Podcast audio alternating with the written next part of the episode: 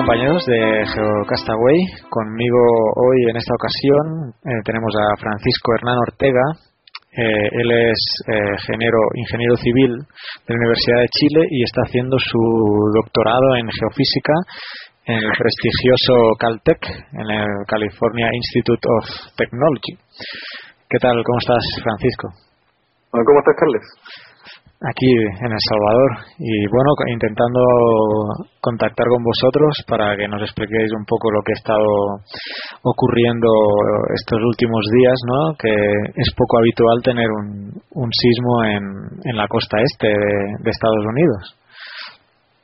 Bueno, así es. Eh, la costa este de Estados Unidos está ubicada en la mitad de lo que es la placa norteamericana entonces, como está en la, mitad de la placa norteamericana, está lejos de los contactos entre placas, por lo tanto la actividad sísmica es bastante menor que en otros, que en otros lugares.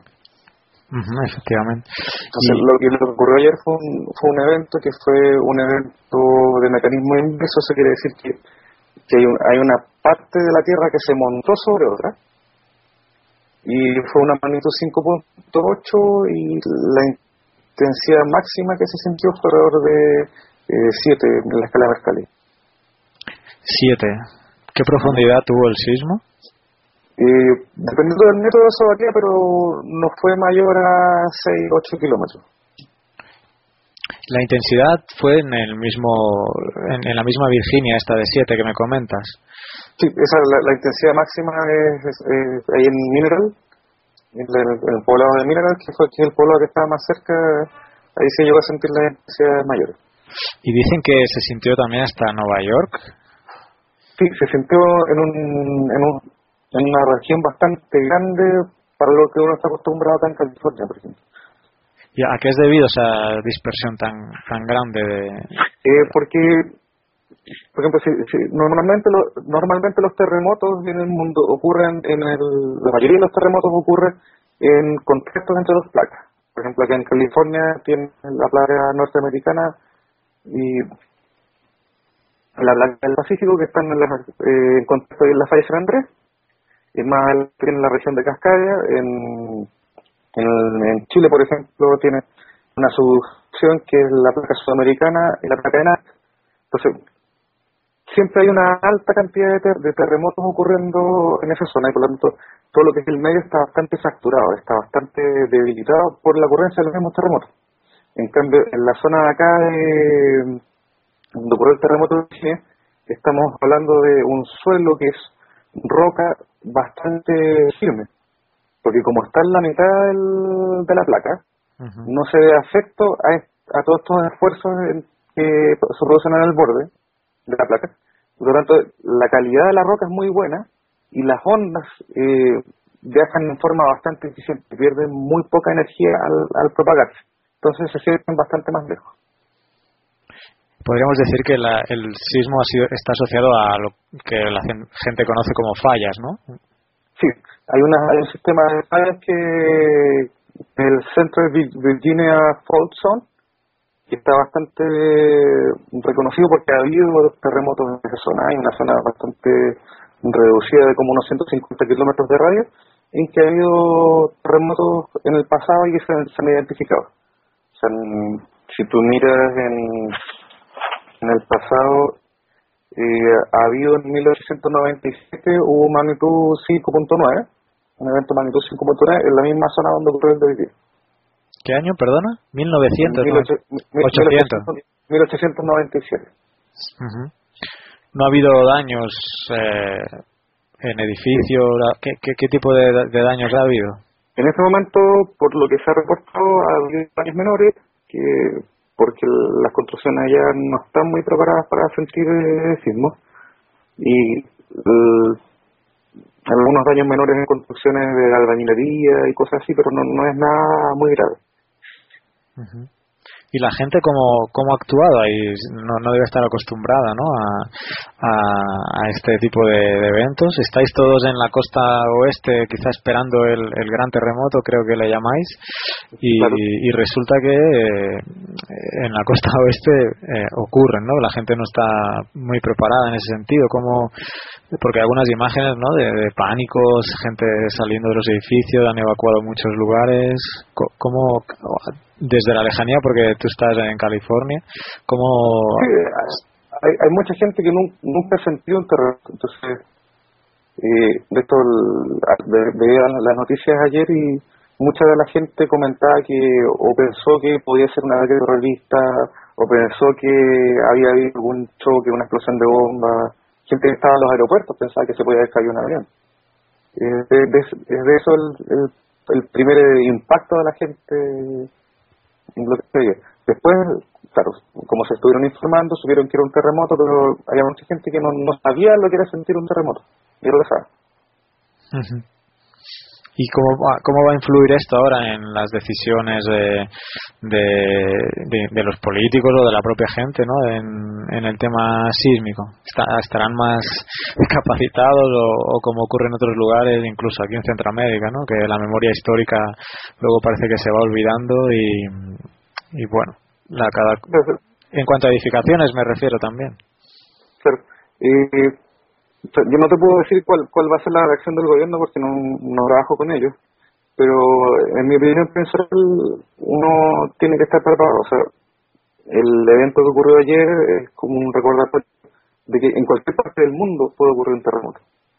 Estas cosas ocurren a unas escalas de tiempo tan grandes que a veces son miles o millones de años que se, para que ocurra un evento en alguna parte. Entonces, como no tenemos tanta memoria atrás, tenemos más de mil, dos mil años de memoria de buenos registros históricos, eh, hay que estar preparado. En cualquier momento puede ocurrir eh, algún evento sísmico. Hay que saber cuáles son los, los, lugares seguros, qué lugares son los inseguros para estar y saber cómo reaccionar. Siempre tener un plan en caso de que pase algo en la familia. Por ejemplo, si la, que la madre estén de acuerdo, tener un plan de acción, juntarse en tal lugar de la ciudad y tener, eh, como por ejemplo, eh, tener víveres siempre en, las casas y agua. Estarlo rotando siempre, tener por lo menos por unos 3-4 días, porque siempre cuando, si que llega a ocurrir una catástrofe, o sea, si, si este evento hubiera ocurrido en la mitad de una ciudad, no estaríamos hablando de daños menores, estaríamos hablando de daños catastróficos. Entonces, siempre hay que prever un poco y estar preparado, eh, saber cómo reaccionar, eso es lo importante. Ahora las autoridades tendrán que ver cuáles son las políticas que, toman. Muy bien. Y como Caltech, ¿qué, ¿qué, medidas habéis tomado? De, ¿Habéis enviado gente a la zona de, para estudiar la, geología, lo que ha pasado? ¿Tenéis monitoreando con sismógrafos? ¿Cómo es el, la, sección de geofísica, por ejemplo, eh, donde te encuentras tú? Bueno, en, este momento el USGS, que es el Servicio Geológico de Estados Unidos, tiene instrumentos instalados en, en todo Estados Unidos. Esos, esos son menos, tienen menos densidad de instrumentos porque obviamente ocurren menos eventos. Pero ya se han analizado, por ejemplo, ocho réplicas y, y en el largo plazo se pretende hacer estudios más acabados de lo que fue la, eh, la fuente, el cómo se originó este terremoto para poder entender y, tratar de identificar, por ejemplo, los sistemas de falla. En esa zona en particular es difícil, por ejemplo, enviar a un geólogo para mapear las fallas porque es una zona que llueve mucho, es una zona que, que tiene mucha vegetación, entonces en superficie es súper difícil poder ver una de las fallas. Ahora, en cuanto a implementación, como hay muy poca sismicidad, también es muy complicado poder mapear las fallas con la sismicidad porque no hay, simplemente cuando ocurre uno de estos, eh, uno tiene así como como si tuvieras un cuarto oscuro y le estás alumbrando la, esquina de abajo con una linterna. Eso es, lo, eso es lo que estamos viendo en este momento, lo que podríamos aprender de esa zona.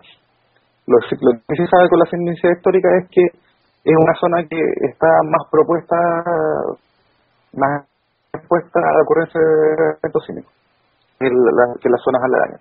Hay un sistema de fallas que si bien no se ha podido identificar pero se sabe que hay un sistema de fallas presente. Muy bien.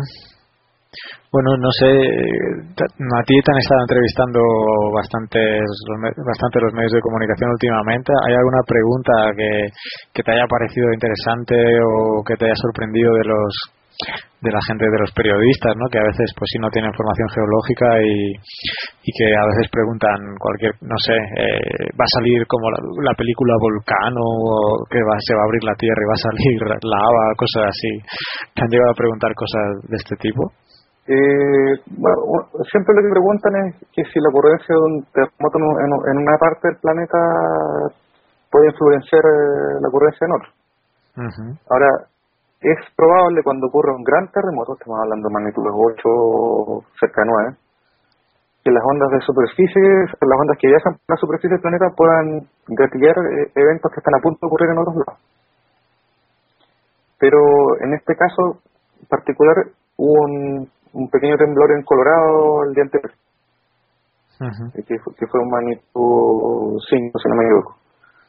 Y por la diferencia de tiempo y por la magnitud del terremoto que hubo en Colorado, es muy difícil que, puedan estar relacionados. Simplemente son coincidencias. Sí, que por cierto ha habido un terremoto de 7 en Perú, creo que ayer también. Sí. Bueno, eh, pues eh, muchas gracias Francisco, que por cierto está viniendo un, un huracán por la costa este hacia el mismo lugar, creo que por Washington, se llama Irene y a ver a ver cómo, cómo afecta eh, esa zona. Eh, esperemos que no cause, que no cause, que no cause mucho daño, que no cause, que no cause mucho estrago. En eso sí que están preparados, al menos la, en la costa este. Para sismos no, pero el tema de, de huracanes y tormentas tropicales sí que están más preparados. Eh, muchas gracias, Francisco. De, gracias, a ustedes por, por invitarme aquí. Muy bien, un abrazo, hasta la próxima. Hasta la próxima.